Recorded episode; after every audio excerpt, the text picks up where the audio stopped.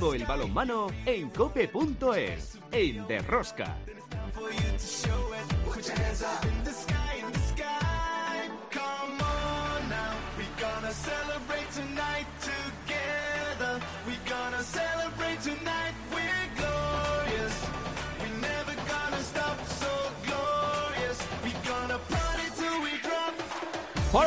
Ya estamos en otra semana más con todos vosotros. ¿Qué tal estáis todos, amantes del balonmano, seguidores de Rosca? Quedan tres jornadas para que termine la liga y todavía muchas cosas por decidir. Terminó la Liga del Fútbol Club Barcelona y sigue la Liga del Resto. En las plazas para Europa, por Europa, pinchazo del Vidasoa. El Granoller lo aprovecha para ponerse segundo. Las otras tres plazas por Europa sigue la lucha cerrada entre Benidorm, Cuenca y Balonmano Logroño. Por el descenso, se empieza a aclarar un poco la cosa, pero estas tres jornadas van a ser a cara de perro. Por cierto, hoy estar muy atentos a mis pajaritos en la tertulia La Tabla Redonda, que os contaré una cosa muy interesante y yo creo que increíble sobre la Liga Sobal. Esta semana regresa la Champions League con el partido de ida de los cuartos de final. El miércoles en Alemania, 7 menos cuarto de la tarde, Flensburg Handewitt Fútbol Club Barcelona. En la división de honor femenina, el Veravera se proclamó campeón de liga. Obtiene su octavo título de liga en las diez últimas temporadas y su tercer título consecutivo. En el partido de ida de la final de la European Cup, el Rocasa Gran Canaria ganaba al Costa del Sol por 21 17. La vuelta el próximo sábado en Málaga, con una ventaja para las Canarias que las malagueñas tendrán que jugar. Como cada semana tenemos muchas cosas que contaros. Os recomiendo no os perdáis ni un solo minuto del programa. El balomano a tope con la cope. ¡Empezamos! En el control de sonido Chechu Martínez, en la producción del programa Belén Díaz de Arce y al frente de toda esta maravillosa y generosa familia apasionada del mundo del balonmano, Luis Malvar.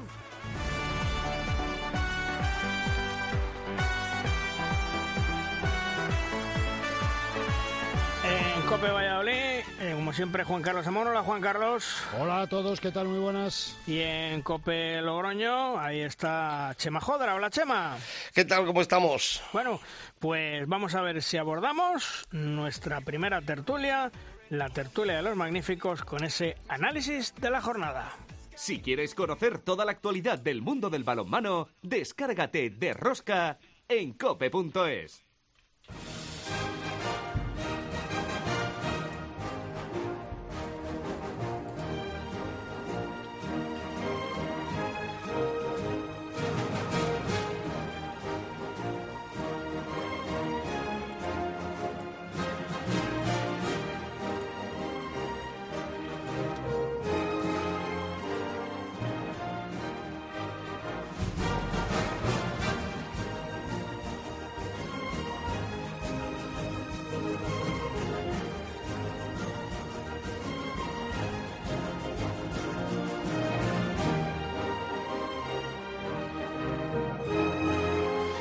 esta primera tertulia pues hay que abordar lógicamente la Liga Sobal, la jornada vigésimo séptima, con resultados yo diría que importantes, clarificadoras y que sin lugar a dudas han dejado ya algún que otro equipo tranquilo por la permanencia.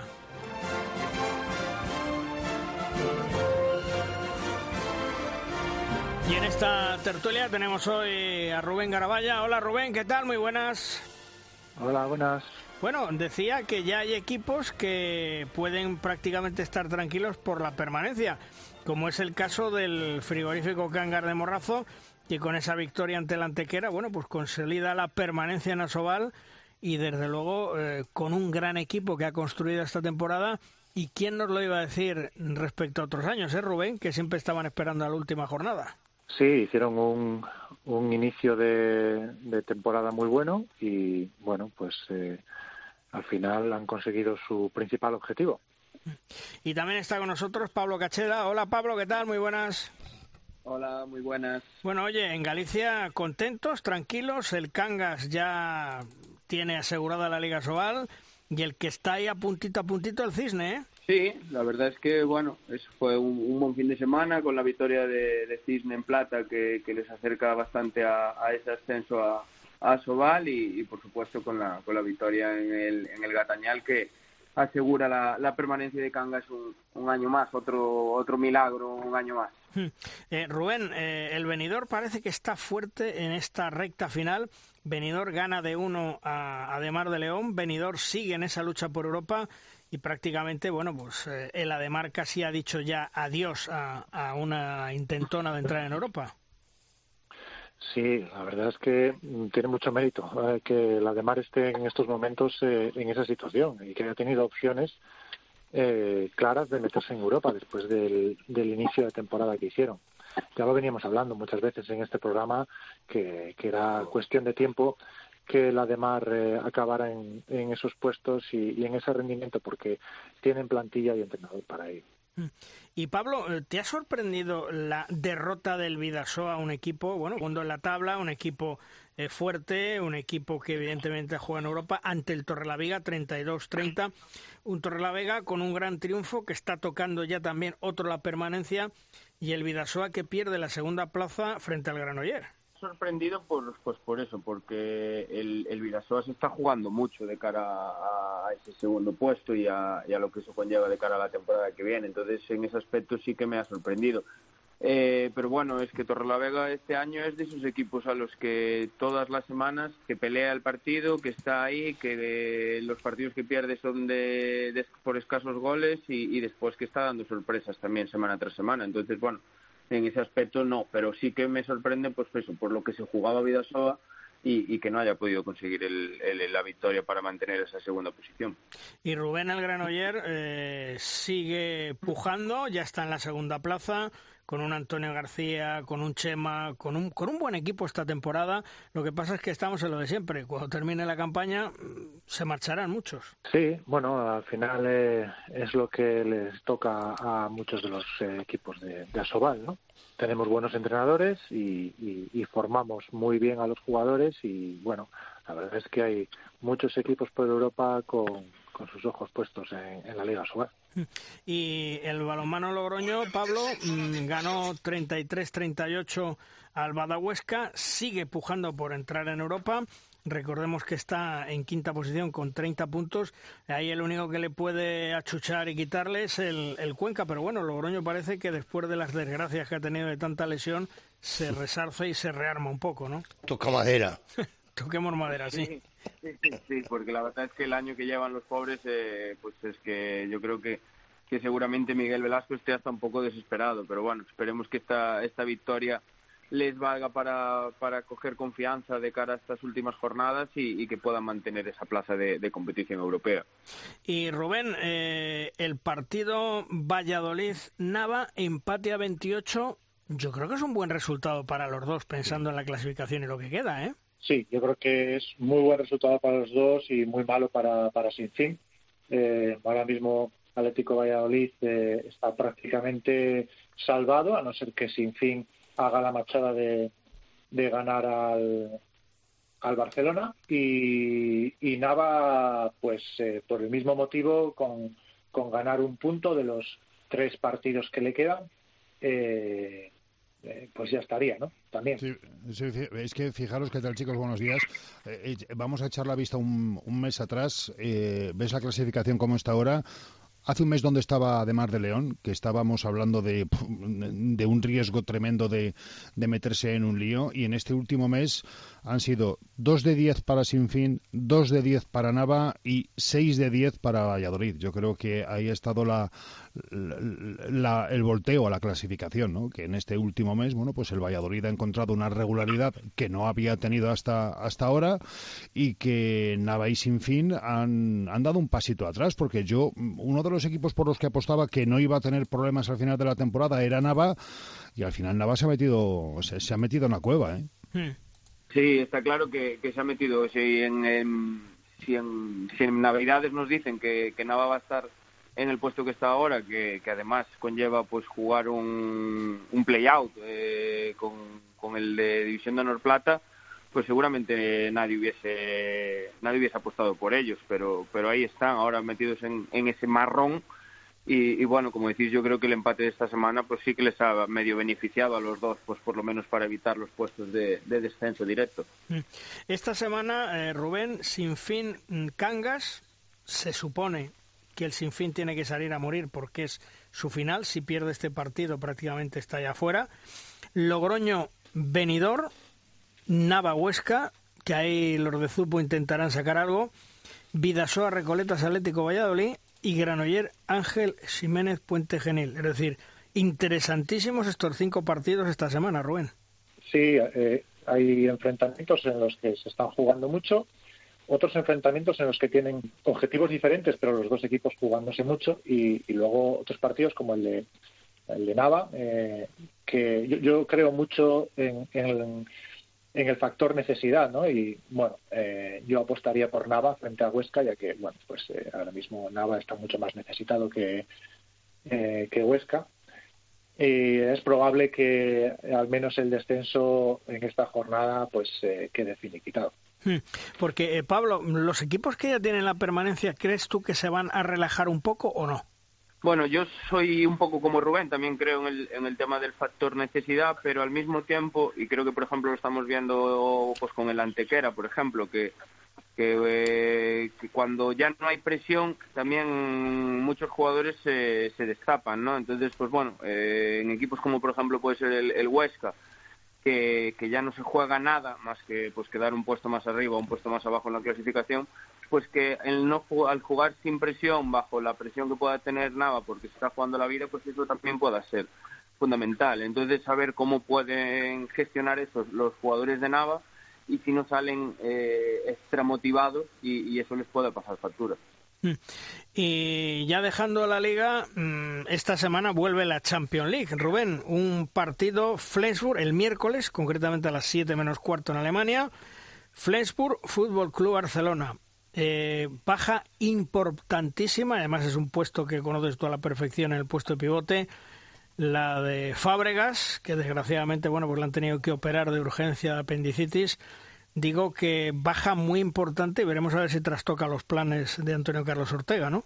Sí, eh, bueno, eh, es un puesto en el que el Barcelona lleva toda la temporada sufriendo bajas y, bueno, eh, es una baja importante. Fábregas es un jugador muy importante en la defensa del Barcelona, sobre todo tiene un pues un papel crucial en la fase de contraataque después de la defensa. Ahora mismo, pues eh, el Barcelona tendrá que, contraatacar con Teagus Petrus, posiblemente de pivote, que bueno, no lo hace mal, pero no es un especialista, ¿no? Como, como Fábregas, que mete muchos goles de contraataque, además. Eh, yo creo que el, el principal hándicap lo tiene ahí, porque luego en defensa, exclusivamente en defensa contra ataque estático, eh, el Barcelona tiene jugadores de sobra para defender en el centro. Eh, tiene tiene a, a, a tiene a Thiagus Petrus, eh, tiene a Engesan, es decir, tiene jugadores para cubrir ese puesto, pero luego tiene ese problema en el en la fase de contraataque que no tiene a un defensa a un pivote un pivote eh, ofensivo defendiendo con lo cual en el contraataque pues está un poquito cojo en ese sentido. Luego en el ataque en realidad eh, está jugando, eh, incluso cuando estaba eh, disponible eh, Fábregas, eh, estaba jugando más pues el, pivote tunecino. Así que bueno, pues ya veremos a ver cómo, cómo rinde Tiagus Petrus en esa fase de contraataque en la línea, que no lo hace mal, pero que bueno, lo, lo he dicho, ¿no? que no es, no es un especialista. ¿Y, la eliminatoria cómo la ve Rubén? A mí, a mí el Flensburg es un equipo que me gusta mucho eh, siempre me sorprende que no esté más arriba en, la clasificación en la liga alemana, porque me parece que tienen un juego espectacular, muy basado lógicamente en, eh, su central, que no me acuerdo, no, me sale el nombre, en, en Sí. Eh, claro, cuando basas tu juego tanto en un jugador, pues el día que ese jugador tiene el día malo, pues eh, a palmar. Pero es que cuando está bien, juegan muy, muy bien. Y va a ser partido muy difícil, muy difícil en el que tendrán que, esforzarse al máximo en defensa y esta vez sin Fábregas eh, para parar a, a que ahora mismo me parece uno de los eh, centrales mejores centrales del mundo. ¿Y tú, Pablo, cómo, cómo ves la eliminatoria esta del Flensburg-Barcelona? Pues seguramente más igualada que, lo que se vio en, en la fase de, grupos, ¿no? Creo que, que Flensburg llega en mejor momento, con mejores resultados en, en la, en la Bundesliga y además, como hablaba Rubén, de la baja de, Fábregas a, nivel defensa y a nivel, sobre todo, no hacer cambios, ¿no? Porque los equipos alemanes son equipos que ponen un ritmo altísimo, Flensburg es un equipo al que le encanta correr, donde las transiciones pues toman un, valor muy importante y en ese aspecto creo que la baja de, de Fábregas les puede, les puede mermar bastante. Entonces, bueno, la verdad es que la veo bastante igualada, a ver eh, también cómo llega el Barça, lleva seguramente muchas semanas preparando ya este partido y, entonces eso seguramente también les puede ayudar un poco. Pues veremos a ver si el Barcelona nos da una alegría en este partido de ida de cuartos de final que está buscando la Final Four que se disputará el próximo mes de junio, a mediados de junio aproximadamente, en Colonia, como suele ser habitual. Rubén, gracias por estar con nosotros una semana más. Un abrazo. Un abrazo. Gracias, Pablo, también. Gracias por estar con nosotros. Un fuerte abrazo. Hasta otro día. A vosotros, un abrazo.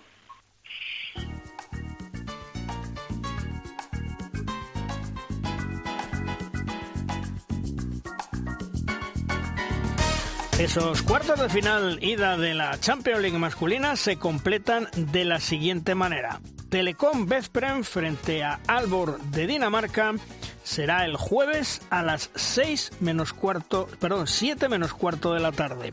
Montpellier frente a Kilche será también el jueves a las 9 menos cuarto de la noche y el miércoles, el mismo día que juega el Fútbol Club Barcelona, Paris Saint-Germain Kiel, un auténtico partidazo a las 9 menos cuarto de la noche. En el balomano femenino, división de honor femenina, campeón el Super Amara Vera por tercera vez consecutiva, campeón de liga y ocho títulos en los últimos 10 años. Luego hablamos del Fútbol Club Barcelona que tiene monopolio en la Liga Sobal, pero el Vera Vera también lo tiene en la división de honor femenina. Y por último, en la European Cup, en esa final ida, Rocasa Gran Canaria 21, Costa del Sol Málaga 17, la vuelta el sábado en Málaga a las 6 de la tarde. El título se queda en España, pero irá para Canarias o se quedará en Málaga. De momento, las Canarias llevan cuatro goles de ventaja. Rosca es el momento de nuestra firma invitada. En el día de hoy la firma nos llega de la estilográfica de Manuel Espadas, compañero de la Tribuna Ciudad Real y que conoce a la perfección el mundo del balonmano. Durante muchos años, no nos olvidemos que la élite del balonmano español y europeo pasó por Ciudad Real y eso sin lugar a dudas ha dejado su pozo. Hola Manuel, ¿qué tal? Muy buenas. Hola Luis, muy buenas. ¿Qué bueno, tal? ¿Cómo estáis? ¿Sobre qué nos hablas esta semana, Manuel? Pues mira, si la voz me lo permite, porque estoy saliendo de un catarro, eh, mi comentario de hoy me voy a referir a, ellas, porque ya toca, porque cada lunes que me das esta oportunidad, yo intento hacer una reflexión sobre lo que es la actualidad del mundo del balonmano que he podido contemplar en los días previos. Y lo cierto es que en estas últimas jornadas con, pues ha habido una enorme carga de información desde las competiciones femeninas. Y la verdad es que esto me gusta, porque cuando llegan estas fechas, para mí mm, supone como un soplo de aire nuevo después de, muchos meses de una temporada, digamos, excesivamente masculinizada, si se me permite la expresión. Porque yo creo que es un poco como llevar la vista hacia otro paisaje al que no habíamos prestado demasiada atención aún, por motivos profesionales u otros motivos. Eh, a mí me pasa con el balonmano femenino y me pasa también con el de categorías de formación, con esos sectores infantiles, cadetes y juveniles que a los buenos aficionados les gusta más que un vaso de gazpacho fresquito en una calurosa tarde de verano, Luis. Pues eh, lo dicho, eh, lo de estos últimos días está haciendo como una sobredosis de balonmano femenino de esas que no matan pero que crean adicción porque gustan y a mí la verdad es que me, gusta mucho. y en estas hay que dar la enhorabuena como tú acabas de decir, a, ver a ver a San Sebastián, que acaba de certificar su victor, con su victoria en Gijón ese imponente reinado en la Liga Guerreras y Verdola, que son pues eh, un nuevo título más, como tú decías, el tercero consecutivo y el octavo en diez años, que se dice pronto, lo que deja las claras la solidez de este proyecto Donostiarra, que es uno de los grandes orgullos del balonmano femenino español como también son motivo de orgullo Rocasa Gran Canaria y Costa del Sol Málaga, que van a dirimir, como también has recordado, ese primer, o que han dirimido ese primer asalto de esta final española de la IHF European Cup. De momento las Canarias han golpeado primero con ese 21-17 en el partido de ida. es un marcador muy bajo en un apasionante partido en el que, según he podido leer, las dos grandes protagonistas, curiosamente, fueron las que son compañeras en la selección española, las porteras Silvia Navarro y Merche Castellanos. La resolución a este título será el sábado en el José María Martín Carpena de la ciudad andaluza, un Málaga que defiende centro continental y que además es el flamante campeón de la Copa de la Reina, que no hay que olvidarlo, otro proyecto el malagueño que engrandece el balomano femenino nacional. Y por si fuera poco estímulo para mis papilas gustativas balonmaneras, por devoción y obligación profesional, he estado siguiendo de cerca estos días las eliminatorias de cuartos de final de la fase de ascenso a la Liga Guerrera Ciberdola, con cuatro cruces muy atractivos y con tres de los cuatro resueltos de manera muy, muy ajustada. Enhorabuena al Grupea de Tionac, al Grafometal La Rioja, a Lanzarote Ciudad de Arrecife y a Vino Doña Berenguela Balomano Bolaños que han accedido a la fase final en la que hay en juego dos plazas de ascenso. Y a los cuatro que se han quedado por el camino, como son Pozuelo, Oviedo, Elda y Almasora, muchos ánimos y también enhorabuena porque han hecho una gran temporada y porque han logrado su acceso a esa nueva categoría de oro que realmente ya es un ascenso de, de mucho mérito. Todos ellos son clubes humildes, son clubes formados por personas, normalmente demasiado pocas y eso sí, muy trabajadoras, que se desviven porque haya balonmano en sus pueblos y que no dudan en facilitarte todo lo que esté a su alcance para que tú, como periodista, puedas desarrollar ese, con tu labor profesional.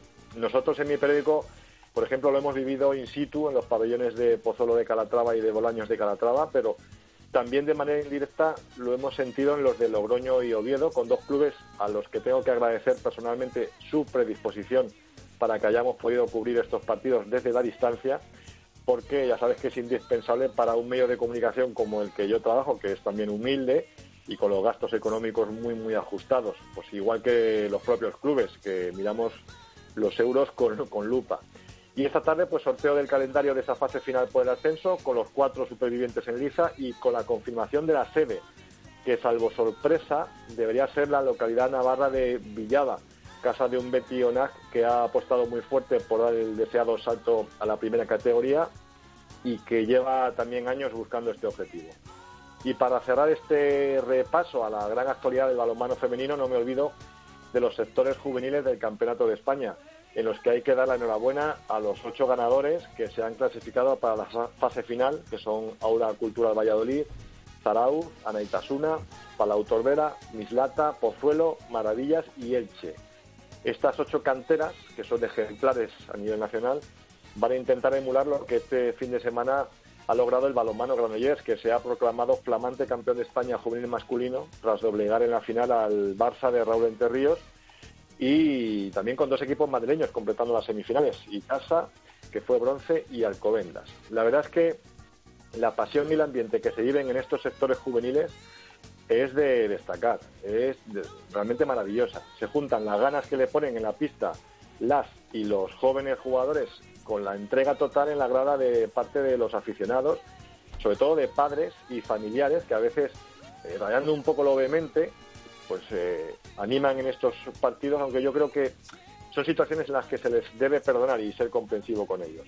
Son padres, hermanos, son novios y hasta abuelos que no dudan en organizarse un fin de semana de aventura con un largo viaje y esos importantes costos en gasolina, en hotel y en comida, y además de camisetas personalizadas y demás atrezo de color y sonido que convierten los pabellones en una bonita fiesta del balonmano. Qué pena, Luis, que la mayoría de estos ruidosos y acalorados aficionados al balonmano solo lo sean durante los años en los que sus hijos y hijas compiten, para después disolverse en silencio eh, y desaparecer de los polideportivos. Pero bueno, también es cierto que una parte de ellos sí queda atrapado por este deporte y se convierten en seguidores fieles y comprometidos. Así que nos quedamos con eso. Pues este ha sido mi particular repaso al otro balonmano, ese que nos abre los ojos y nos cambia el ángulo de visión todos los años por estas fechas y que nos supone, como digo, un enriquecedor cambio de perspectiva y una manera diferente de disfrutar del deporte que nos apasiona. Pues ojalá, Manuel, la llegada de Marta Manguel la próxima temporada al Rocasa de un empujón más a la división de honor femenina, un Rocasa que está haciendo un auténtico equipazo para la campaña que viene y así haya más competencia entre Veravera, Costa del Sol y el conjunto del Rocasa y ojalá se sume alguno más. Manuel, gracias, un abrazo hasta otro día. Un abrazo a todos.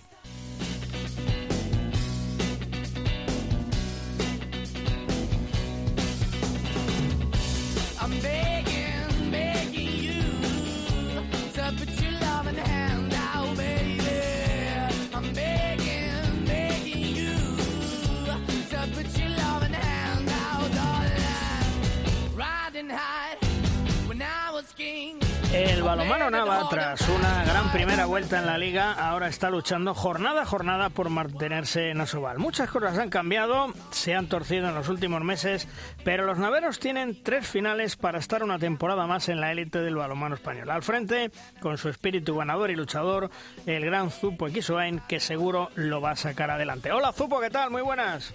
Hola Luis, encantado de estar ahí en el programa. Bueno, oye, eh, ¿cómo está la zona de descenso? Mm, eh, yo te iba a decir hasta la última jornada no se va a saber, pero ayer, no sé si estarás de acuerdo conmigo, has sacado un punto de oro en Valladolid.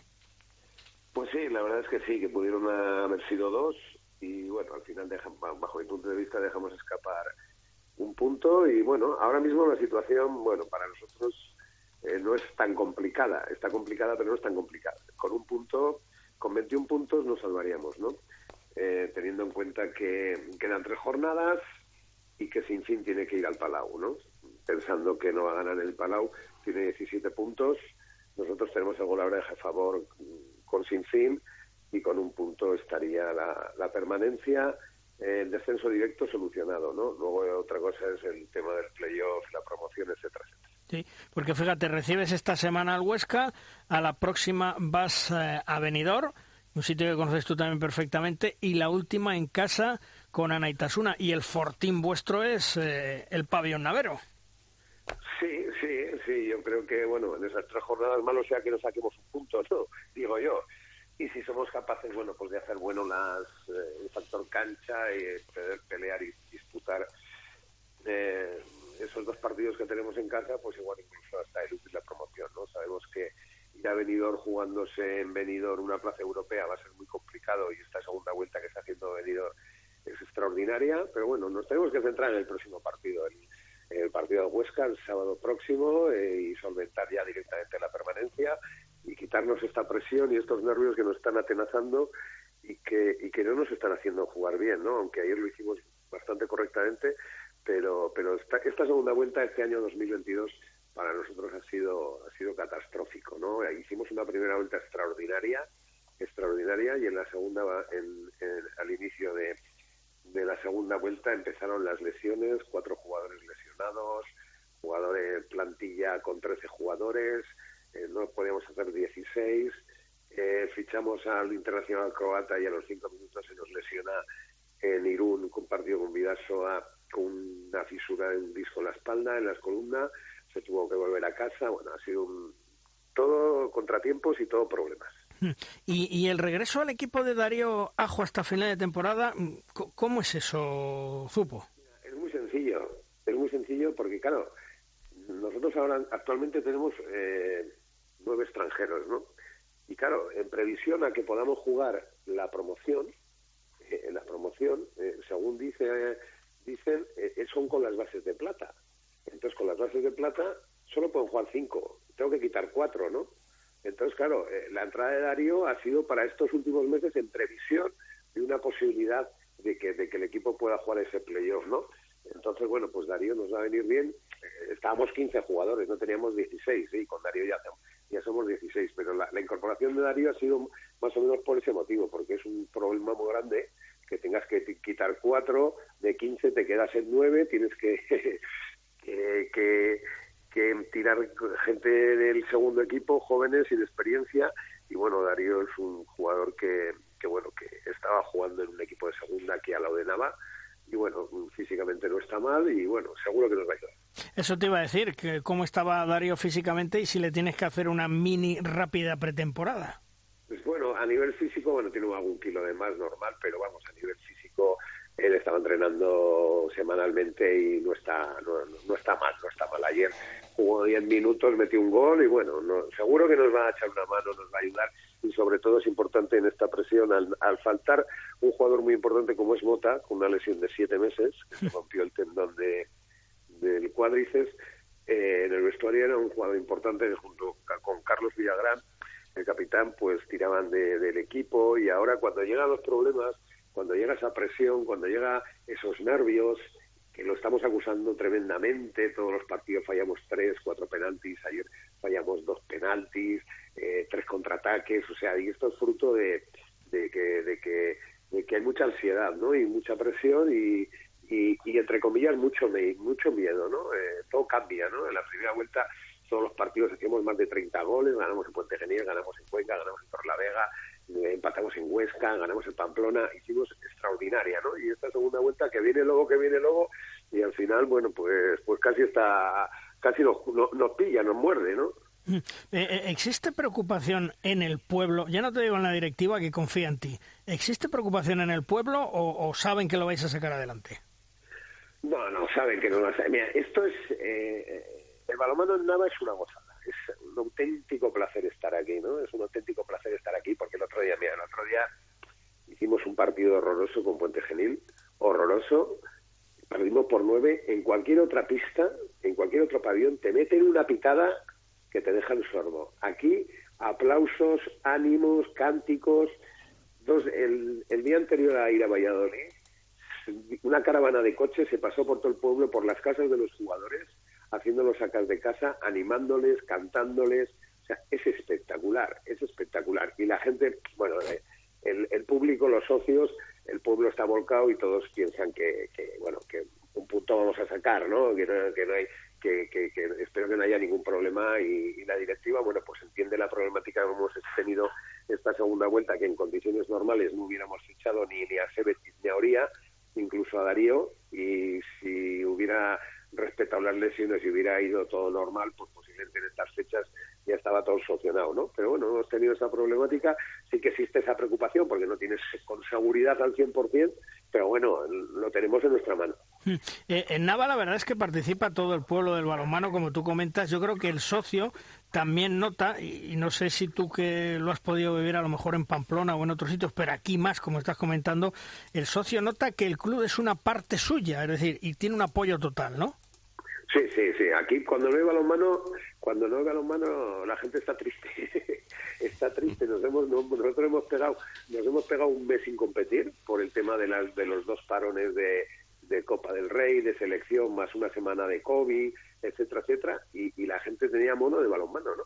La gente tenía mono de balonmano. Entonces, el día del partido el pueblo se engalana, o sea, se engalana desde el punto de la mañana, tú ya ves a la gente ya vestida con la camiseta del, equipo, eh, comen eh, previamente antes del partido, eh, la Peña Frente Nava Verde es una de las mejores de España, eh, cuando sale el equipo a jugar un partido tienes tres coches en la salida del pueblo con, con las bocinas, las banderas, eh, con eh, las eh, bueno pues con las bocinas animándote, tocándote, bueno en fin es, es una barbaridad.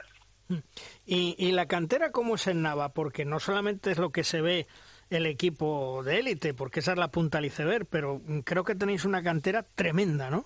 Tremenda, sí. Aquí todo el pueblo, todo el pueblo juega balonmano, ¿no? Eh, el fútbol está en, en regional y todo el, todo el pueblo, todos los niños de los, de los de los dos colegios que hay, pues juegan a balonmano y de los del entorno de los pueblos de Nava, ¿no? Y, y ahora mismo pues se está haciendo un buen trabajo en Segovia, se está haciendo un muy buen trabajo eh, en pueblos más a más distancia que Nava y bueno, hay muchísimos equipos en femenino y muchísimos equipos en, en masculino, ¿no? Ahora mismo tenemos un equipo en primera división eh, masculina eh, que está compitiendo en la, en la, tercera categoría del balonmano español y se está haciendo un trabajo extraordinario con buenos entrenadores eh, y con una buena coordinación por parte de, de Carlos Villagrán, que es eh, el, capitán del equipo, eh, Asobal y el coordinador de la base.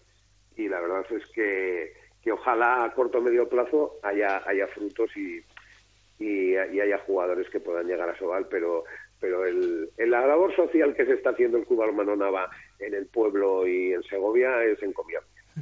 Eh, tu presidente, la verdad es que es un presidente, yo diría que atípico en el mundo del deporte y más en el balonmano, no hablemos ya de nuestro deporte. ¿eh? Sí. Hombre, tú date cuenta de una cosa, eh, esto es un pueblo de 3.000 habitantes Esto es impensable e inviable. O sea, y tampoco digamos que la provincia de Segovia sea una, una provincia con industria, con empresas y tal. Entonces, eh, Julián, Julián Mateo es el, patrocinador principal, el que pone dinero de su bolsillo para que, para que, para que esta maravilla subsista en, en el pueblo, ¿no? Y, que eh, Nava de la Asunción tenga un equipo de Asobal. Si no, sería inviable e imposible, ¿no? Y cada, cada temporada, pues, eh, ¿qué te diría yo? Pues un 60-70% del presupuesto sale de su bolsillo. Mm. Eh, antes eh, nos comentaba Zupo que, el equipo tiene nervios, que el equipo está notando mucha presión para la situación. ¿Cómo eh, lo puedes resolver o cómo lo vas a resolver? Mira, yo ya sabes que no me duele prendas en comentar las cosas como son. ¿no? Mm. Si en la primera vuelta hicimos 16 puntos, ahora mismo en toda la segunda vuelta hemos hecho 4. O sea, hemos ganado un partido y hemos empatado dos, si no me equivoco, en 13 jornadas, sobre 26, ¿no? Obviamente, eh, eso al final eh, te lleva a, a, tener unos entrenamientos eh, muy, muy, muy intensos, muy duros, muy, muy serios. No tienes la sonrisa del jugador en la boca, en, en, los labios.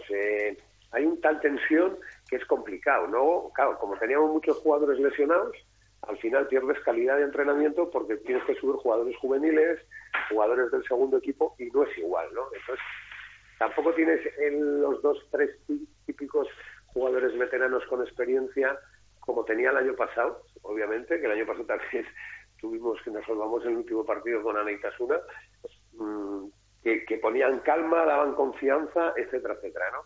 Y bueno, eh, todo esto que nos está pasando es un un poco fruto, sobre todo de los partidos, de, de esta ansiedad, de estos nervios, eh, el club se juega muchísimo, eh, no, yo creo que no se debería perder, Nava no debe perder la plaza de la Liga Sobal, ¿no? porque, porque eh, es un pueblo volcado, es un pueblo a nivel contractual el día uno, los monumentos de cada jugador, de, todo el mundo que, que, trabaja en el club, los tienes en, en, tu cuenta corriente, es un club modélico en todo, ¿no? Y entonces sería una pena, ¿no? Y todo eso lo saben, tienen el pueblo encima, aquí, por ejemplo, no hay un una mala frase, una mala palabra para el equipo, para los entrenadores, para los jugadores, o sea, todo es al revés, ¿no? Todo es ánimo, todo es confianza, todo es buen aliento positivo, refuerzos positivos y bueno, ya te digo, pero bueno, llevar esa presión es complicado, es complicado. Yo hablo mucho con Manolo y Manolo sufrió esta situación en diferente,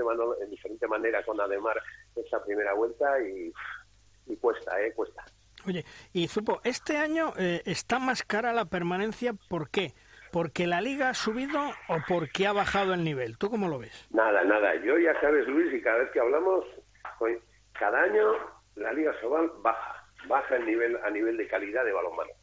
Baja. El año que viene eh, va a haber un éxodo de jugadores.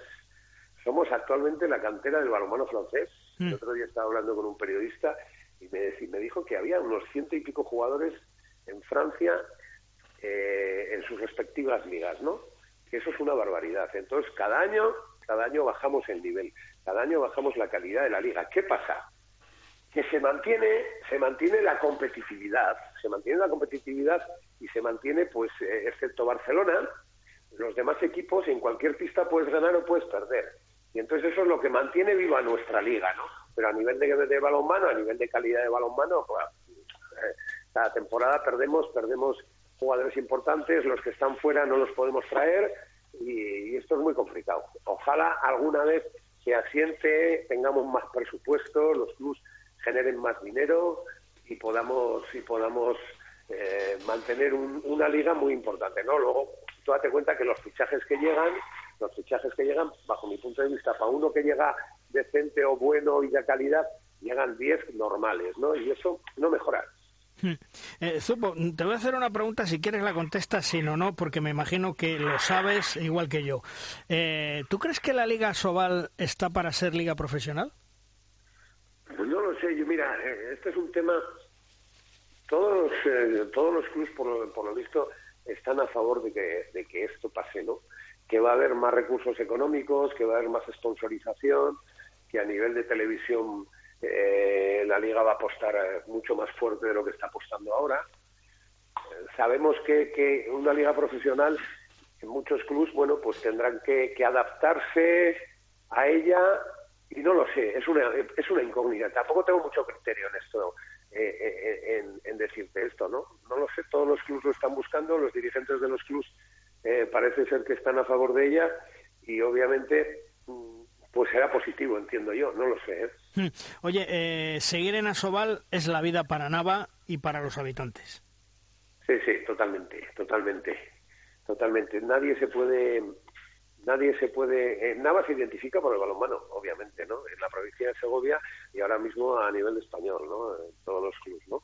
Eh, tiene mucho mérito, como te he dicho antes, un, un, pueblo de 3.000 habitantes que vive con esta pasión, esta intensidad, estas ganas, eh, llena el pabellón, eh, está en boca de todos, obviamente es vital, es vital. Aquí sería un pueblo un pueblo muy triste, un pueblo, un pueblo que no, no se entiende sin el balonmano en Liga Sobal, ¿no?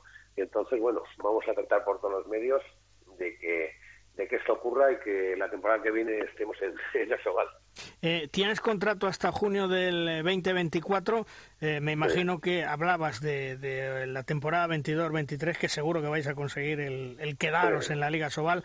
Eh, ¿Habrá más apuesta eh, por el equipo, eh, digo, apuesta de traerse buenos jugadores, es decir, que, que te den más cosas de lo que tú necesitas? Espero, espero, en ello estoy, en ello estoy, pero está muy complicado, está muy difícil, está muy, eh, Luis, está, mira, los jugadores españoles que han destacado y que están en la Liga Sobal, tú intentas contactar con ellos o intentar hacer una oferta o tratar de contratarlos y te dicen que no, te dicen que se quedan en los clubs o que se van fuera de España. Entonces está muy difícil. Ahora para jugar, para fichar jugadores españoles es muy complicado. Tienes que mirar el mercado, el mercado europeo, el mercado internacional y también está muy difícil porque a nivel presupuestario eh, tú ya sabes lo que se está moviendo aquí a nivel contractual y es muy difícil traerte un jugador de, calidad. O sea, ahora mismo nosotros sabíamos, el presidente había hecho un esfuerzo tremendo en traer a, Orija y a Sebetis, dos jugadores de motor, dos jugadores internacionales con Croacia, internacionales con, internacional con Ucrania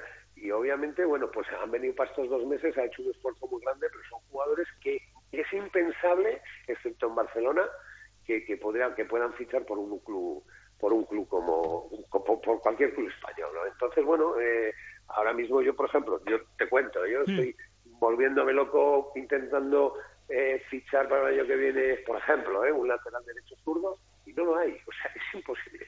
O sea, me estoy volviendo loco por todos los lados, yo tengo miles de contactos por todo, por todos los sitios, por bueno, por los muchos años de balonmano y en la época que jugábamos competiciones europeas, eh, los representantes son los mismos, pero es que es casi imposible. En España no hay, tienes que mirar el mercado de otras ligas, eh, otras ligas a nivel económico no superan, la húngara, la polaca, la francesa, la alemana, pues es, es, muy difícil, es muy difícil. Ya te digo. Lo que sí está claro, Zupo, es que tú has acertado eh, al estar en el balonmano Nava, que estás contento y, mi y me imagino que tu familia estará, bueno, contentísima, ¿no? Sí, hombre, tú date cuenta que que al final eh, yo me reuní con el presidente después de, salvar el equipo la temporada que viene y, yo le comenté, mira Julián, si me ofreces un año o dos no voy a firmar. Yo quiero que me ofrezcas tres temporadas, ¿por? Porque quiero unificar la familia, quiero que mi familia venga a vivir al pueblo, sean integrantes del pueblo, ¿por qué?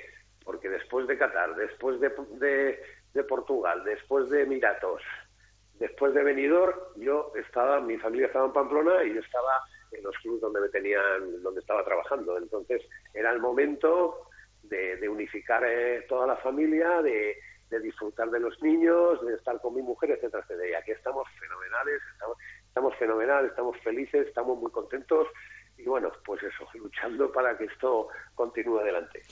Bueno, Zopo, pues ya verás cómo lo sacáis adelante, cómo el balonmano Nava la próxima temporada sigue en la Liga Sobal y desde luego que lo que te he dicho, has acertado de pleno en estar en el balonmano Nava, una ciudad, como comentabas tú, 3.000 habitantes por y para el balonmano. Zopo, gracias por estar con nosotros, seguimos en contacto, un abrazo amigo. Un abrazo grande Luis. Hasta luego.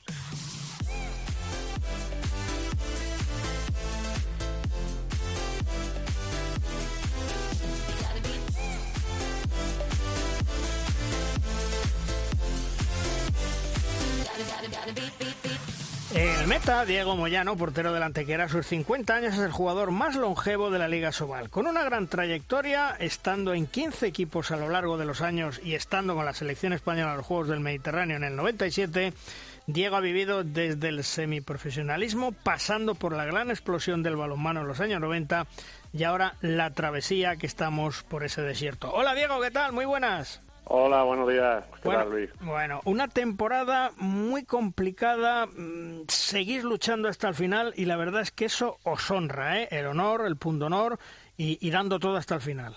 Pues sí, la verdad es que esta temporada, bueno, la podríamos catalogar de, de súper complicada, sobre todo a nivel a nivel mental, a nivel, a nivel psicológico, porque, bueno, cuando las cosas no salen y, y, en la pista no se refleja el trabajo que, que, se hace en los entrenamientos y bueno pues pues sí es, es duro es duro pasar un año así.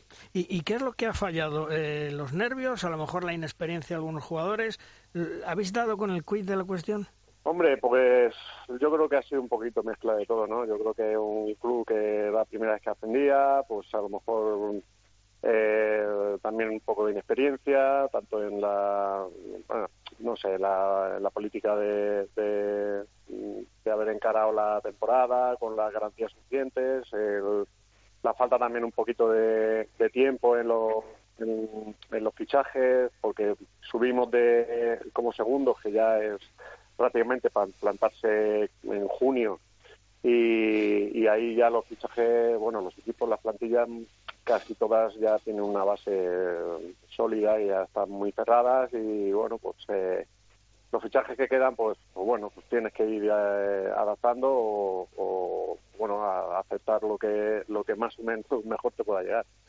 Eh, te retiraste mm, te buscaron varios equipos volviste con el Antequera. Eh, después de estar un periodo eh, tan largo retirado te costó mucho el volver o, o no o eso los porteros lo tenéis muy claro bueno, pues yo creo que, que como todo, ¿no? La verdad es que yo, mm, a mí me sorprendió porque cuando yo estuve un año y medio retirado y la verdad es que cuando me llamó, esa época fue cuando me llamó Kanga, eh, pues eh, yo pensaba que me iba a costar un poquito más, eh, pero la verdad es que al principio sí, al principio sí, las dos, tres primeras semanas, pues la verdad es que fue un poquito un poquito, un poquito de pasarlo mal porque, bueno, pues la, llevas un tiempo parado, llevas un tiempo que no estás en portería, las sensaciones en un portero son muy importantes porque porque es un, el trabajo de portería es muy diferente a, al trabajo físico, a, de, a, técnico del, del, del jugador de campo y, y, eso es lo que más costó. Pero bueno, de, después la verdad es que después de, de, de, esas dos o tres semanas, pues me adapté bastante rápido. Y bueno, eso sí que me sorprendió. Eh, Diego, dime una cosa, porque esto es como la poción de Asterix y Obelix. ¿Qué tenéis los porteros para ser tan longevos? Hombre, eh, lo primero que te diría sería que el desgaste físico a lo mejor sí que es un poco inferior al, al, de, al de los jugadores de campo, ¿no? No tenemos eh, los golpes que ellos reciben o, tenemos que estar eh, defendiendo y atacando y con esa intensidad. Eh, lo nuestro yo creo que es un poquito más un trabajo de, de caste psicológico porque porque estando ahí atrás de portería muchas veces es lo que lo que prima no el, el estar centrado el, la concentración y tal. Y el tipo de lesiones es diferente. Mientras que mientras que los jugadores tienen muchas lesiones por traumatismo por por, por, bueno, otro tipo de lesiones, nos, las nuestras son más de desgaste de articulaciones o tendinitis. Y, y bueno, pues eh, si, si más o menos has tenido un poquito de suerte y te, y te cuidas mínimamente, pues yo creo que, que ahí está un poquito el, el secretillo de, de, poder durar un poco más. ¿Y, y los jóvenes eh, te miran con respeto? ¿Te escuchan en el vestuario? Bueno, sí, hay de todo, ¿no? Hay, hay gente que cuando hablo pues a lo mejor se interesa un poco más y otros que, que bueno, a lo mejor pasarán un poquito más del tema, pero pero bueno, en general sí, en general suelen ser respetuosos y, y, y bueno, cuando intento ayudar o decir algo para que para que mejoren o por, por, darle algún consejillo, pues suelen, suelen escuchar. Han pasado muchos años y me imagino que eso no se olvida. Eh, tus inicios en el balonmano, porque he leído que, casi no empiezas en el balonmano, que te vas a otro deporte. Bueno, no, lo que pasa es que cuando yo estaba en Alicante, eh, sí jugaba balonmano en el Colegio Salesianos y, bueno, cuando, cuando ya tuve la edad de 17, 18 años, pues tuve la, la, tenía que decidir si a mí yo lo que quería hacer y lo que quería estudiar Inés, eh, que por entonces pues eh, eh, si te acuerdas pues había pues creo que eran cinco o seis universidades que lo podían tener en España y, bueno yo por mi por mi familia y por, por porque yo he tenido un vínculo muy importante con Granada pues a mí me atraía mucho hacer Inés en Granada. Y en esa en justo esa temporada pues también me llamó el Helado Salacán que era el equipo de Alicante por entonces en Soval para que empezara a hacer la pretemporada con ella. Y, bueno tenía que decidir o me voy a estudiar a Granada o me, o me quedo y en Alicante y empiezo la carrera como como jugador y bueno, al final yo decidí irme a Granada, fíjate tú lo que son las cosas. yo decidí irme a Granada a estudiar y, bueno, pues aquí empecé, lo que pasa es que, que aquí pues mientras estudiaba pues me metí en el, en el Universidad de Granada, que era el equipo de, de aquí, y a partir de ahí pues pues mira fuimos subiendo subiendo subiendo hasta que al final eh, con el Huetor con el Huetor Taja pues conseguimos el ascenso a Sobal y, y bueno, pues así fue un poquito de la historia. O sea que, que yo me fui por una cosa y al final acabé en otra. Fíjate, eh, Luis, hola Diego desde Valladolid, ¿qué tal? Muy buenos días. Eh, hola. Mm, creo mm, que estamos hablando ante una rara, con una rara avis, Luis, eh, mm. del mundo del balonmano, porque es de los poquitos, poquitos que proceden del balonmano universitario, algo que se ha convertido en una auténtica reliquia arqueológica en España. ¿Qué ha pasado, Diego, desde tus tiempos de universidad para que este deporte a nivel de a nivel académico, a nivel de campeonatos España de universidades haya desaparecido o prácticamente haya quedado solapado y, poca gente conozca su existencia? Bueno, hombre, yo te puedo hablar por la experiencia de aquí. Sí, sí, sí, claro, claro. Porque, porque bueno, sí, por entonces la verdad es que el, equipo, o sea, estábamos inscritos en, en lo que entonces era la primera vez, que, que a día de hoy sería una, una primera nacional eh, estábamos inscritos como, como Club Universidad de Granada. Yo creo que ahora mismo eso ya creo que prácticamente no existe, no existe ningún club universidad de tal.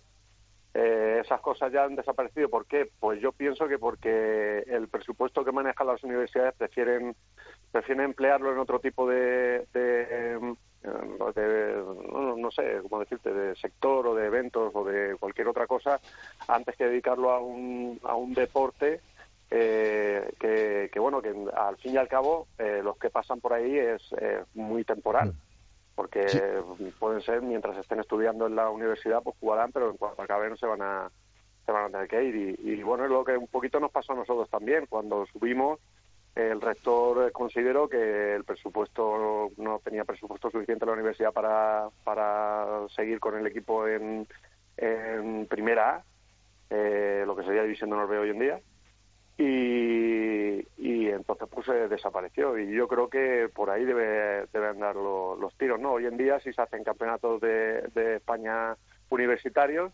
pero lo que se hace es una especie de selección de gente que está estudiando en la ciudad se reúnen para hacer un campeonato de, España, pero más de eso no, no, parece que, que, vaya. Sí, yo iba, iba un poquito por ahí, ¿no? Por lo, lo, que tú apuntas, eh, vale, te, te apuntas o, terminas compitiendo en una, una liga federada, una liga nacional o autonómica, eh, pero bajo el auspicio de la, de la universidad, no sé, que, que, darles a los estudiantes que sean amantes del deporte, practicantes de una disciplina, la oportunidad de, a través de la universidad, continuar eh, con, con, esa disciplina. Tampoco imponer el modelo americano, porque eso es absolutamente impensable. Creo que no, es, no en España, ¿eh?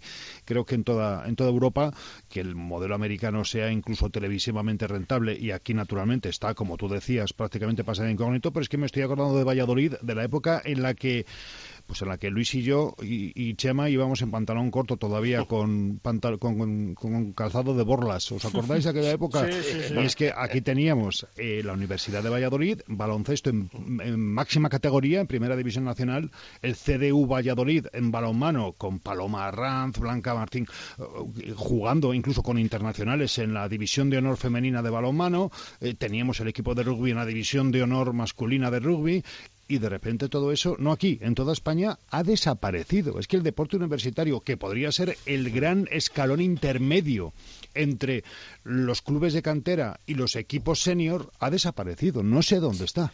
Pero Juan Carlos, es que además después hay otro problema más allá de los equipos, ¿no? Es que eh, en los últimos años todo esto se ha perdido de tal manera que ahora mismo, eh, mira, sin ir más lejos, ¿no? La semana pasada leía a una, en, en el Twitter a una atleta riojana eh, que ha sido campeona de España, que está ahí, tenía, iba esta semana, esta semana se han celebrado campeonatos universitarios de, no sé si de más cosas, pero cuando mm. menos de atletismo, ¿no? Y tenía un, control o un examen, un parcial, una cosa así, ¿no? Eh, claro, eh, le pidió al profesor cambiarlo y le dijo el profesor que para nada del mundo. Luego ya tuvo que ir a protestar a no sé dónde y al final, pues a los dos días de, puso que, que sí que pues, se lo habían podido cambiar, pero de entrada te dicen que no, o sea que si te vas al campeonato universitario, que es, el problema tuyo, ¿no? Es, es, te quiero decir que que, que, es que es que eso ahí y estoy de acuerdo contigo ¿eh? en que en que no podemos decir no queremos aquí implantar porque es otro mundo el, el tema universitario en Estados Unidos no pero pero es que hay cosas que, que creo que sí que se pueden y se deben mejorar con muy poquito esfuerzo ¿eh? también reconozco que hay otros eh, casos que a mí me han contado en donde les dan todas las facilidades del mundo pero todavía pues no sé si son o universidades o determinados eh, profesores que, bueno, pues te pueden dar todas las pegas del mundo también. Bueno, el, protagonista es, Diego. Oye, Diego, hace unos días, hace unos, hace unos días hablábamos con Alen Muratovic, al cual conoces muy, muy bien, eh, y nos decía que, que la agujeta cada día es un poco mayor, que cada semana que pasa el golpe tarda una hora más en recuperarse. Eh, ¿Tú también notas que a medida que pasa el tiempo, que no hay quien lo pare, y los viajes naturalmente, eh, los pelotazos duelen un poquito más que el día anterior o que la semana anterior? Yo más que los pelotazos lo que te diría es el, esfuerzo continuado del partido, del calentamiento en un partido o durante la semana si haces algún exceso ya más repetitivo, ahí es cuando te cuesta más, cuesta más recuperar. Eh, incluso yo lo que me cuesta mucho es el, el cuando cuando llevo un tiempo que estoy parado, el volver otra vez a empezar o aunque sean tres, cuatro días que estás parado, el volver a empezar es lo que lo que más te, te, cuesta. Eh, yo creo que ahí el músculo se acostumbra demasiado rápido al descanso y volver otra vez a ponerlo en acción ya, ya, se lo piensa mucho. Oye, Pero bueno, yo yo creo que tengo entre comillas suerte de que de que bueno me aún aún puedo decir que no que no tengo así ningún dolor especialmente fuerte ni ni, nada que se escape de lo, de lo extraordinario. Eh, Diego, eh, has vivido todas las épocas de nuestro balonmano. Todas. Todas, todas, absolutamente todas. ¿Cómo, cómo, estamos ahora? ¿Cómo, cómo, ¿Cómo tienes tú esa visión de lo que estamos viviendo ahora?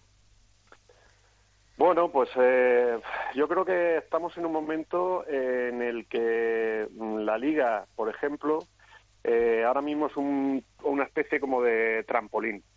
Estamos en la fase de que tenemos una liga trampolín en la que muchos jugadores, eh, tanto nacionales como que vienen fuera, no se toman la liga como un, como un objetivo final, sino como un paso entre, entre mm, salir de, del club de su vida a, nivel de base para poder dar el salto y poder ir a, alguna, a ir a unas ligas mayores.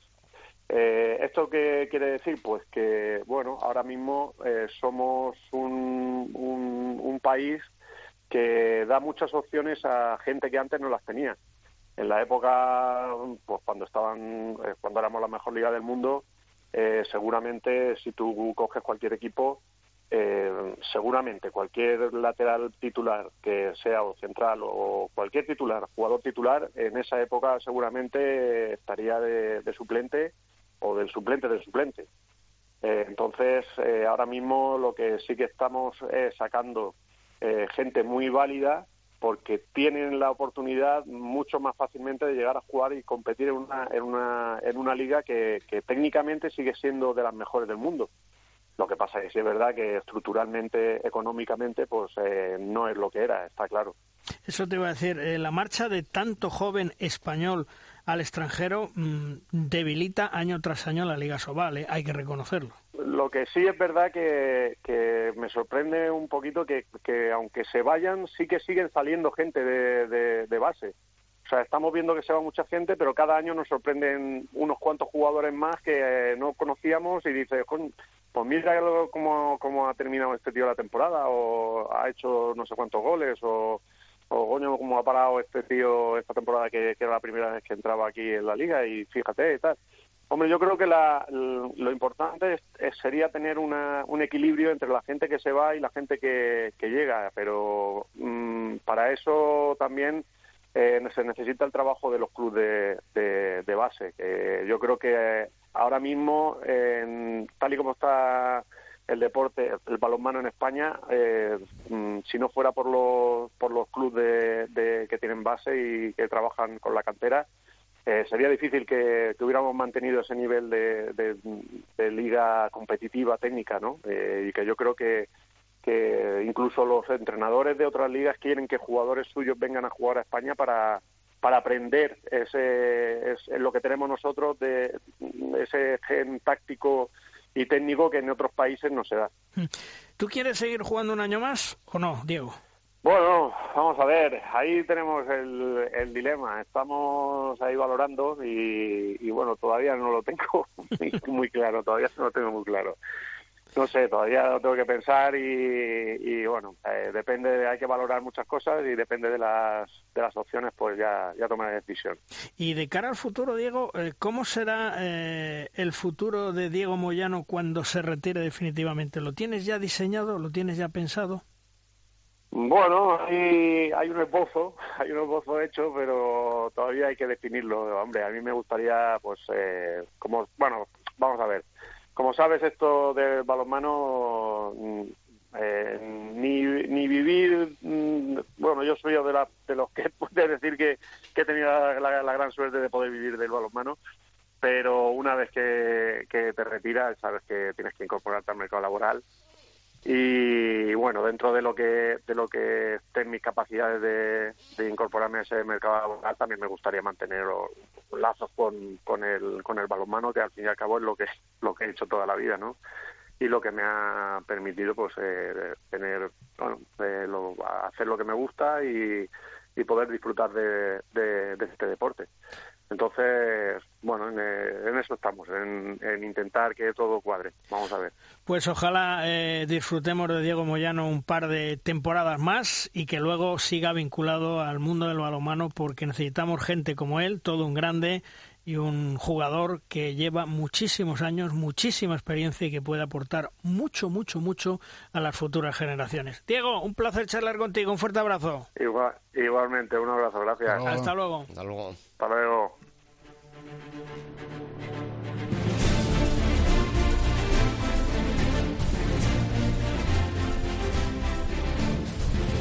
En De Rosca llega nuestro tiempo de debate. Es nuestra tabla redonda. Una tabla redonda que en el día de hoy cuenta con dos grandes profesionales, dos grandes amigos. Javi su compañero de Radio Nacional de España en Pamplona. Hola Javi, ¿qué tal? Muy buenas. Compañía, ¿qué tal?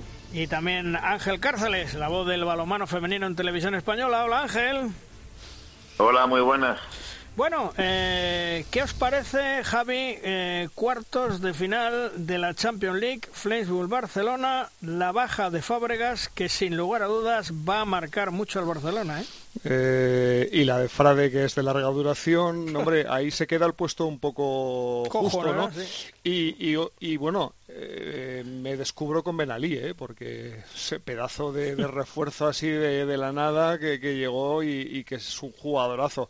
Pero sin lugar a dudas que, que Ludovic Fábregas, yo creo que eh, tiene un peso muy grande. Tanto, fíjate, yo te voy a decir que, en lo ofensivo, incluso me atrevería a decirte más también que, que atrás, ¿no? Y, en definitiva, es dos, dos bajas, una baja sensible, teniendo en cuenta que además es una eliminatoria con mucha trampa, porque los dos partidos de eliminatorias con el Flensburg creo que han estado condicionados por diferentes circunstancias. Ya me lo decía eh, Antonio Carlos eh, hace poco que hablé con él. Hmm. Eh, el hecho de, que en la primera en la primera jornada le, había muchas bajas en ambos equipos, pero hoy en la segunda quien más se jugaba era el Barça, ¿no? Incluso que, el Flensburg, ¿no?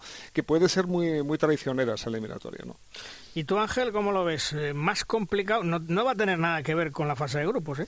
Pero, pero es que nada que ver, y aparte Javi lo ha definido muy bien.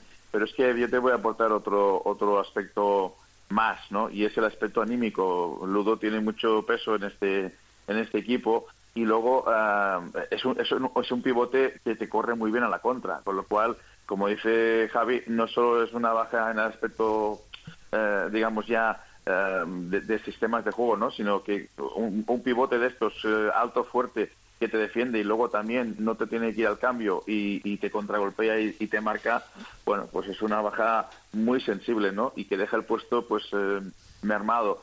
No sé qué se va a inventar Antonio Carlos para poder solucionar eso. Eh, sí que es verdad que Ben Ali, pues, ha hecho un trabajo extraordinario en el tiempo que lleva jugando con el Barça, pero sin lugar a dudas, bueno, ahora mismo, digamos que una eliminatoria que pintaba bastante bien para el balonmano español, pues cuidado porque, bueno, el, Barça sigue teniendo un pedazo de equipo, pero, pero cuidadín, ¿eh? porque ya sabemos cómo a los alemanes les gusta que hayan equipos alemanes en su, en su fiesta, en su Final Four en Colonia, y el Flensburg tiene una gran oportunidad y supongo que la van a intentar aprovechar.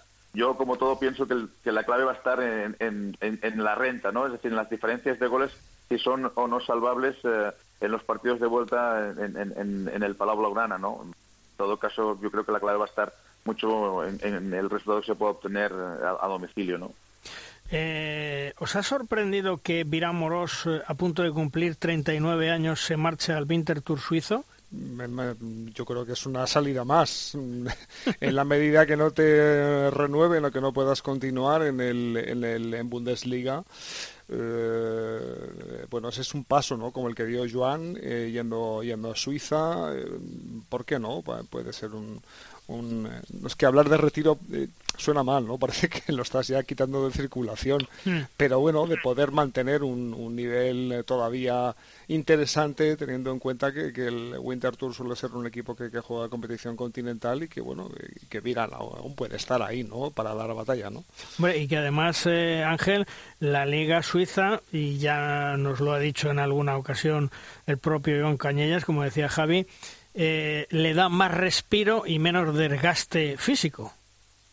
Supongo que sí, el nivel de exigencia tiene que ser bastante menor, ¿no? Pero sí que es lo que dice Javi, no, no se tiene que considerar como un final de, etapa, sino como una aventura más, ¿no? Es decir, em, ahora mismo eh, no, no, no, sería ni el primer ni el último jugador español que pasa por esa, por esa liga. Eh, y, la experiencia de Cañillas demuestra que, que no es un, un mal sitio para, para, para ir a jugar, ¿no? Eh, el clima también pues puede, puede ayudar y bueno, pues eh, oye, eh, pues otra muesca más en el palmarés de, de, de Morros, ¿no? Que, también ha sido otro trotamundos de, del balonmano español. Y oye, pues la Liga Suiza sí con este, con Cañellas y con él, pues crece y los suizos, pues gracias a eso, también tienen una liga más potente y más más fuerte de cara pues a, a igualar el nivel en Europa, pues mucho mejor, ¿no? Cuanto más seamos, mejor, ¿no? Ahí no habrá problema de cobro, ¿no? Supongo, ¿no? Eh, no, pero, pero seguro que no. Que, digo, chicos, buenos días, que a lo mejor el problema es porque han tenido que elegir Suiza antes de volver a España, ¿no? Saca la calculadora. Sí, sí, pues sí posiblemente. Hombre, a ver, que, que, que, todos quisiéramos ver a Viran, a, a, Cañe, jugando en algún equipo español, es evidente, es evidente. Que si se van a Suiza es porque eh, hay, hay una oferta económica a sus agentes pues eh, les, les place mucho más que lo que les pueden ofrecer en, en la Liga Sobal. También es evidente. Ojalá, ojalá volvieran todos a casa. Es claro, eh, ojalá, ojalá fuese el, el síntoma este de, de las guerreras que, que vuelven Marta Mangué, Almudena, ojalá, ¿no? Pero habrá que verlo, vamos, habrá que verlo. Bueno, pero eso a lo mejor es hacernos trampas al solitario, ¿eh? Porque eh, al mismo tiempo que vuelven las históricas, se está marchando el futuro tanto, a masculino como en femenino. ¿eh? ¿eh? entonces, a lo mejor resulta que Bueno, pues que la Liga Española es una liga mm, atractiva para acabar tu carrera mientras eh, estás en casa con los tuyos o haces eh, o atiendes tus obligaciones profesionales, pero realmente la proyección eh, sigue emigrando. A mí me parece que este año la Liga Española, y lo ha dicho Zupo hace un momento, va, va, a dar un paso atrás. España no hubiera exportado ni la mitad de jugadores, ni la mitad de jugadores que han salido al extranjero de no haber sido por ese ese bajón que algunos le califican, hmm. eh, que ha dado opción a que los jugadores jóvenes tengan minutos de calidad y de crecimiento. No hubiera ido ni la mitad al extranjero. Acuérdate de cuando teníamos los equipos maravillosos con los mejores jugadores del mundo, ¿qué jugaban los jugadores jóvenes? ¿Qué jugaban? ¿Qué jugaban? Nada, nada, nada. O sea. Pues, pues aprovechando lo que está diciendo, eh, Javi, ¿tú crees que eh, la Liga Sobal se debe convertir en liga profesional? Ah, yo ya he dicho muchas veces que para mí no es una liga profesional, ¿no? No, que, no. En, este mismo programa creo que lo no, he dicho no, no, digo, digo, ¿crees que se debería convertir, no que lo sea, que se debería pero, convertir? Pero, habría que manejar entonces eh, salarios, eh, presupuestos profesionales. Y, y, conversiones de los equipos a empresa. Eh, claro, o sea, convertir esto realmente en, en, un, en, una, en una profesión, no en un entretenimiento que te pago algo para, para, para que tú encima compitas, ¿no? O sea, esto es la realidad, vamos. ¿Y tú, Juan Carlos? Eh, yo creo que deberse, eh, si queremos competir al nivel de Alemania o Francia, debería hacerlo. Otra cosa es que seamos capaces, encontramos el cómo y el con qué. Ángel. Pues no puedo aportar nada, nada más. Si, si la referencia es Alemania y, Francia, obviamente sí. O sea, pero un sí rotundo, pero un sí con condiciones eh, que permitan esa profesionalización que el equipo que no pague, pues eh, evidentemente eh, sea sancionado, como hacen en Francia, eh, que tengan todos sus convenios para que los jugadores puedan tener sus, su, profesión y hagan de esto pues su trabajo. Y a partir de ahí pues bienvenido sea. Pero ahí no va a ser fácil. Ahí tiene que mediar el Consejo Superior de Deportes y evidentemente tiene que haber un, una una profesionalización pues como la que está haciendo o la que tiene ya el fútbol muchos años, la que se está metiendo el fútbol femenino o la que tiene el baloncesto u otros deportes que quieren ir por esos derroteros, ¿no? Ángel, ojalá solo medie el Consejo Superior de Deportes y no le dé por mediar a la agencia tributaria. Eh, bueno, bueno, ahí metería mano. ¿Y tú, eh, Chema, qué opinas? Me gustaría, pero ahora mismo es imposible. Bueno, pues estáis sentados todos, ¿no? Sí, sí, sí. Atar a los machos. Por cierto, me cuentan mis oh. pajaritos. Ah, bien pajaritos. Que la pasada semana se les envió una carta a todos los clubes de Asobal diciendo que están viendo con el Consejo Superior de Deportes ser liga profesional. Que firmen dicha carta y se la reenvíen a Asobal. Una carta que tengo en mi poder y que dice eh, que han acordado de forma unánime suscribir la siguiente declaración de intenciones a los efectos de que se traslade al Consejo Superior de Deportes como prueba de su decisión irrevocable de dos puntos. Uno, solicitar de la Comisión Directiva del CSD la declaración de competición profesional de balonmano masculino División de Honor, la conocida como Liga Sobal, hoy gestionada por la Asociación de Clubes de Balonmano Sobal. 2. Para ello, elaborar y presentar en el plazo más breve y en todo caso antes de finalizar la temporada actual, 30 de junio del 2022, el expediente administrativo que justifique la petición de la citada en el número 1. 3 aprobar en la próxima sesión de la Asamblea General de la Asociación un proyecto de estatutos sociales de la nueva entidad Liga Profesional de Balonmano con la denominación que se acuerde en su momento. Estatutos que contendrán sobre la base de los actuales los mínimos legales exigidos por la normativa vigente en la materia. Y cuarto, hacer de la nueva Liga Profesional de Balonmano una plataforma para el desarrollo balonmano español con una mejora de las condiciones laborales, coberturas sociales y un mayor retorno económico para los clubes, sus canteras, que unida al innegable nivel técnico de nuestros jugadores y entrenadores, permitan a clubes, selecciones españolas la disputa de torneos internacionales con las máximas opciones de triunfo. Lo que suscriben a los efectos de su puesta en conocimiento el Consejo Superior de Deportes, ta ta ta ta ta, ta tienen que firmarlo y tienen que reenviarla a Sobal. Bueno, pues también les han enviado una presentación de la Liga Profesional con las principales implicaciones legales de la calificación profesional de la competición.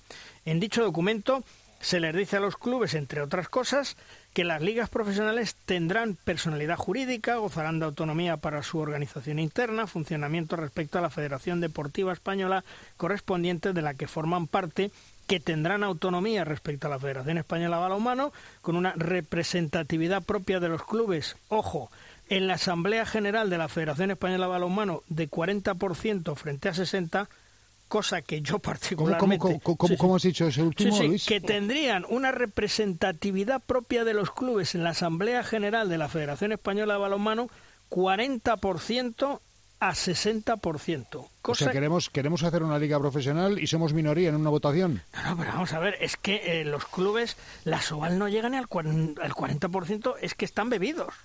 O sea, es que no llegan. es una cosa que yo particularmente dudo mucho que se cumpla. A, mí es que lo que me parece es que saben a dónde quieren llegar, pero no proponen el medio de transporte. Sí, pero, pero, pero espérate que sigue el informe que les mandan.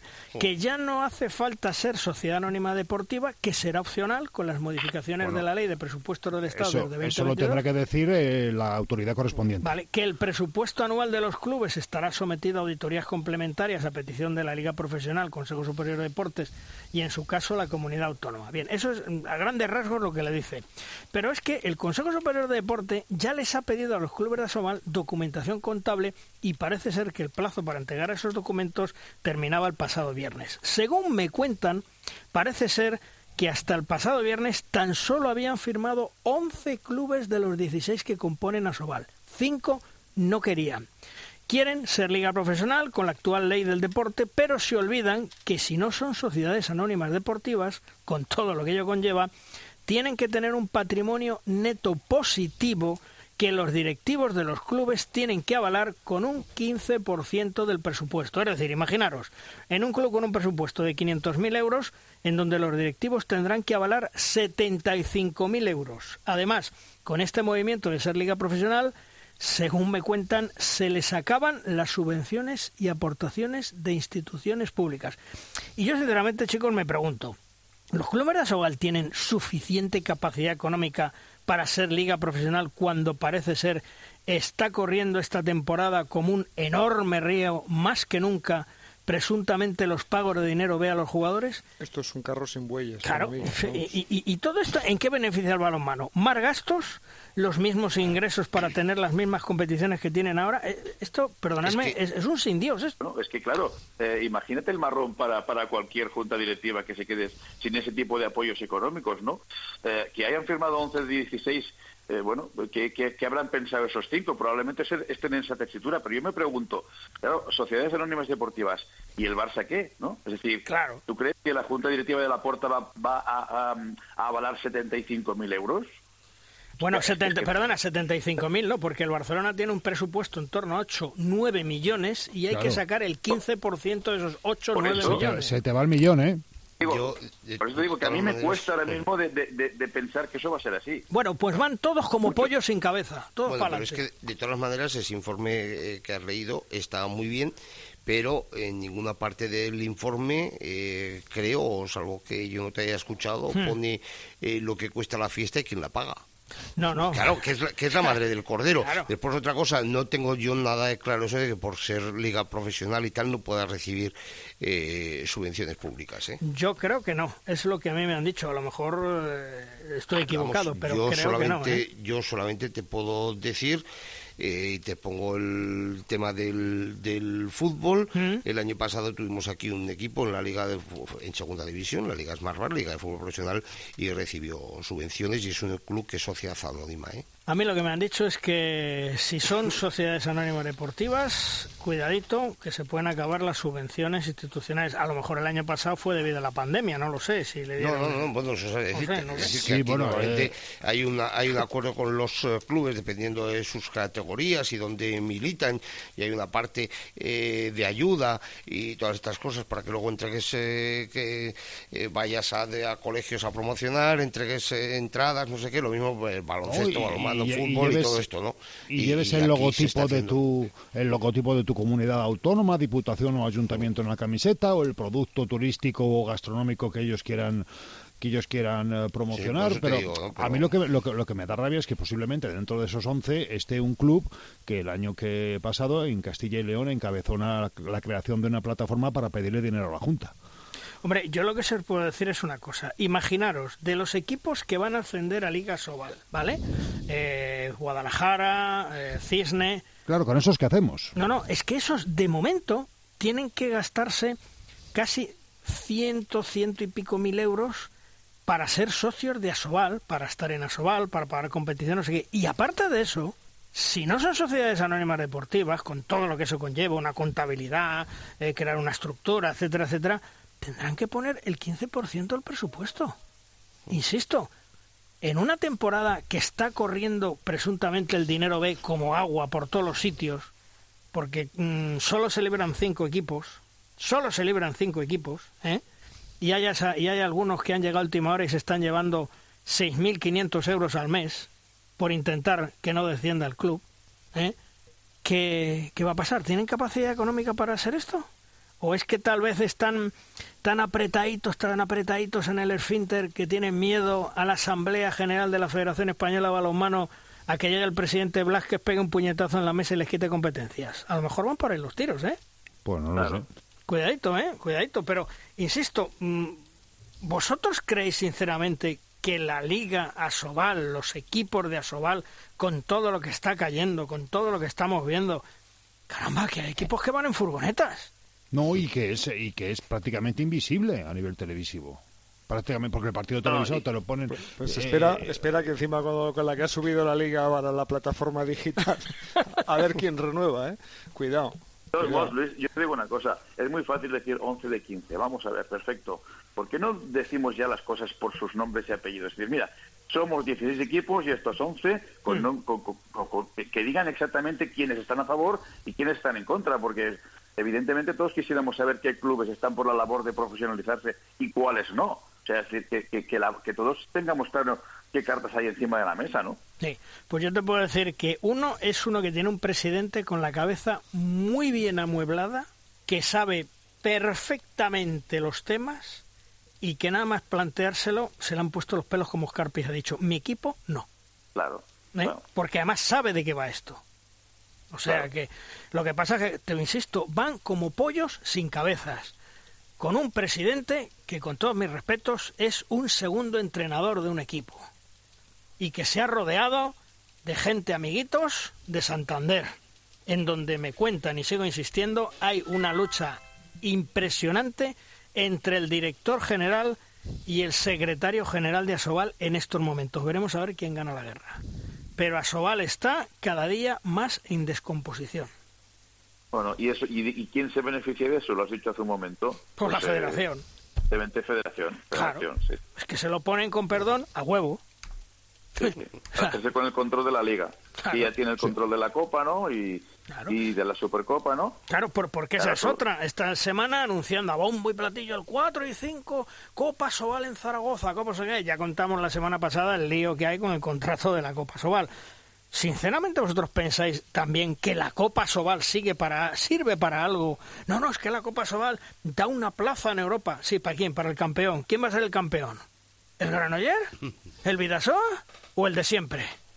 Y si es el de siempre, la, plaza pasa a un puesto de la liga. no, no, no, no. A, jugar la liga. ya tienen plaza, ¿no? Entonces, ¿qué sentido tiene jugar la Copa Sobal, no? Hmm, claro. Y la va a ganar el, campeón y, no, y el subcampeón no tiene derecho a nada. No, efectivamente, solo tiene plaza derecho el campeón. Será el Barça y entonces esa plaza corre para el quinto de la Liga Sobal. o sea que es, es, mejor no jugar la Copa Sobal y esperar que hagan el Barça. Efectivamente. Hombre, Vamos a ver, si lo haces a nivel de promoción de balonmano, lo puede interpretar, pero no engañes, porque te estás haciendo mmm, trampas al solitario. Es decir, es que da una plaza europea, sí, pero ¿para quién? Al campeón. ¿Y el campeón qué pasa? ¿Que el Barcelona no juega? Sí, sí, sí. Claro, es que de verdad. Bueno, y, luego en cuanto a la liga, eh, Javi, ¿cómo veis la lucha por arriba y por abajo? ¿Empieza ya a aclararse un poco? Pues me temo que, bueno, me temo, a ver, lo digo cariñosamente por ellos, me temo que sin fin lo tiene eh, complicado, pero Navas está pegando un tiro en el pie un día sí otro también, ¿eh? porque ayer mismo en Valladolid tenía el partido franco y no lo sacó, eh, hace dos semanas creo que era contra Vega y lo mismo. También. cuidado, cuidado, cuidado, cuidado con Nava porque ni la experiencia de Zupo está consiguiendo amarrar una permanencia que, es la más cara ¿no? de los últimos años. Sí, pero fíjate, Javi, hablábamos antes con Zupo y, tenía razón en una cosa.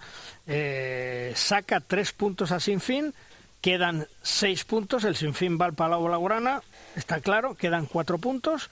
Eh, Nava tiene partido con Anaitasuna en casa, tiene partido con Huesca en casa y tiene con Benidorm fuera. Con un solo punto, con un solo punto, porque el golaveraz lo tiene a su favor, no desciende. Otra cosa es la promoción. Sí, sí. ¿Vale? Eh, está claro, pero me está sorprendiendo esa dificultad. Nava que empezó, recuerdo que empezó estupendísimamente. ¿eh? Mm. Ha habido dos equipos que empezaron estupendísimamente y han acabado eh, muy desinflados, ¿no? Sobre todo Nava y, a Cangas le ha pasado también un poco, ¿no? Pero bueno, eh, Cangas venía de donde venía los últimos años, bastante mérito tiene, ¿no? Lo que ha hecho el equipo gallego. Mm. ¿Y, y tú, Ángel, lo empiezas a ver claro por abajo o no? Yo creo que Javier lo ha definido muy bien la situación y en cualquier caso, volviendo otra vez al tema anterior, quizá ahora mismo le interese por esa quinta plaza, ¿no? Por, qué equipo querer jugar en Europa el año que viene, sabiendo que si el Barça gana la Copa Asobal, un nuevo título pues para la era, de la era Ortega, pues quién va a ser el quinto, ¿no? Y quién se va a meter en Europa. quizá ahí hay otro foco de interés notable, ¿no? Más allá de quién pueda ser subcampeón por detrás del Barça o, o quién gane la liga que no juega el Barça, ¿no? Pues ahí, Chema, eh, Logroño contra Cuenca. Eh, Logroño 30 puntos, Cuenca 29. El que no falla en estas tres jornadas es el que se lo lleva, ¿eh? Bueno, eh, Logroño ha recuperado algunos efectivos, ha recuperado moral y va a seguir compitiendo hasta, hasta el final. Y mm, si hace tres semanas me preguntas, te digo que ni de coña. Me lo dice, me lo preguntas ahora y te digo que yo creo que, bueno, es deporte y puede pasar cualquier cosa, ¿no? Y puedes perder en cualquier sitio, pero ahora mismo con la recuperación de efectivos eh, yo veo al equipo mucho mejor, por lo menos para, para competir hasta el final para todo, ¿no? Yo creo que sí que se puede meter. Mm.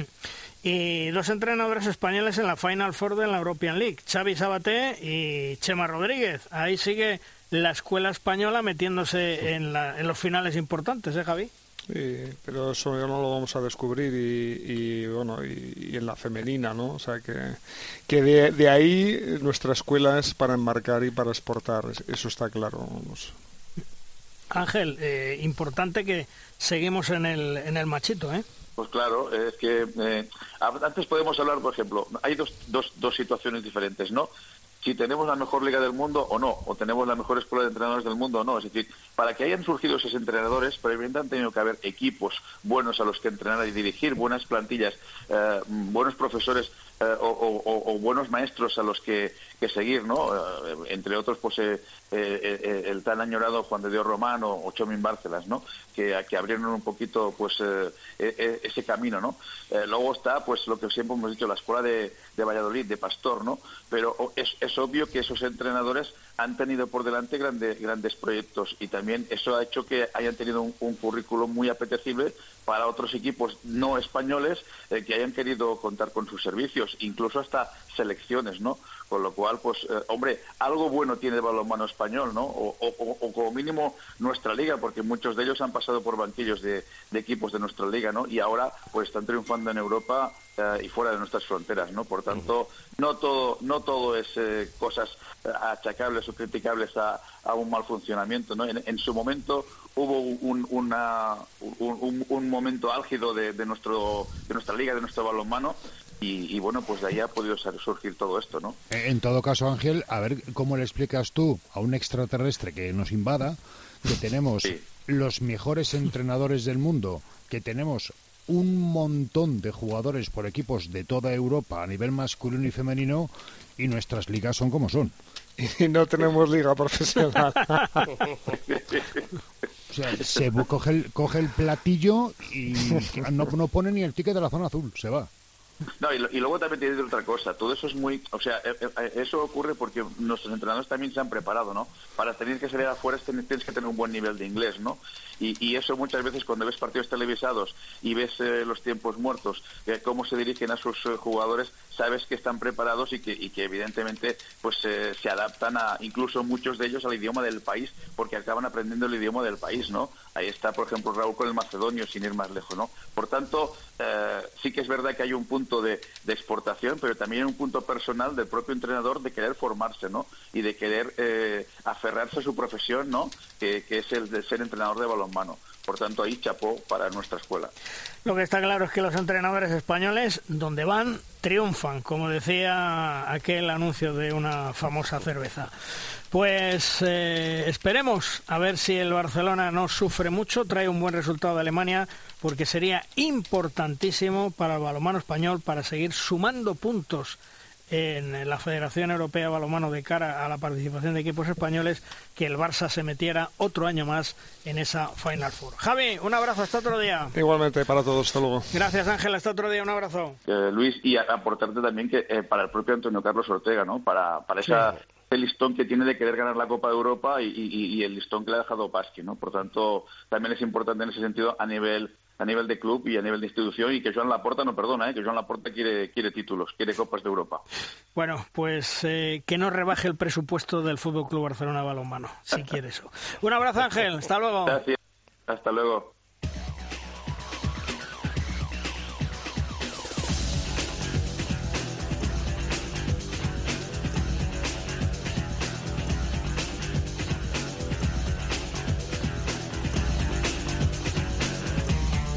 Vamos terminando programa, vamos terminando edición, como siempre, con Tomás Guas y sus 7 metros, el maestro Lanza Tomás. Malvar, Rosquitos, nuestro balonmano se ha vuelto definitivamente loco de acá. O sea, los clubes de Asobal le han pedido al CSD que antes del 30 de junio les haga liga profesional. Unos clubes que esta temporada están pagando de aquella manera a los jugadores. Y ya nos entendemos, puesto que el dinero corre presuntamente como un río entre bambalinas de la autoridad. ¿De verdad que los clubes españoles de Asobal tienen una estructura para ser o sociedades anónimas deportivas o que sus directivos tengan que avalar el 15% de los presupuestos? Todo esto es una huida hacia adelante. Pollo sin cabeza. Y con el miedo de la que la federación en su asamblea de junio les ponga las pilas y a lo mejor les quite competencias. Van a tener lo mismo que hasta ahora, pero con más costes. Chicos, se han vuelto locos. Terminamos programa. Juan Carlos, hasta la semana que viene. Un placer, como siempre. Hasta luego. Chema, hasta la semana que viene. Un abrazo. Un, abrazo, gracias. Y vosotros ya sabéis, la próxima semana, dentro de siete días, próximo lunes, tenéis aquí la cita en Derrosca. Os contaremos todo lo que es actualidad en el mundo del balonmano, cómo está la Liga Sobal, qué pasa en esos cuartos de final ida de la Champions League con el Fútbol Club Barcelona y quién es campeón de la Eurocup de la Liga Femenina en Europa entre el Rocasa Gran Canaria y el Costa del Sol en esa European Cup. Os esperamos el próximo lunes. ¡Adiós!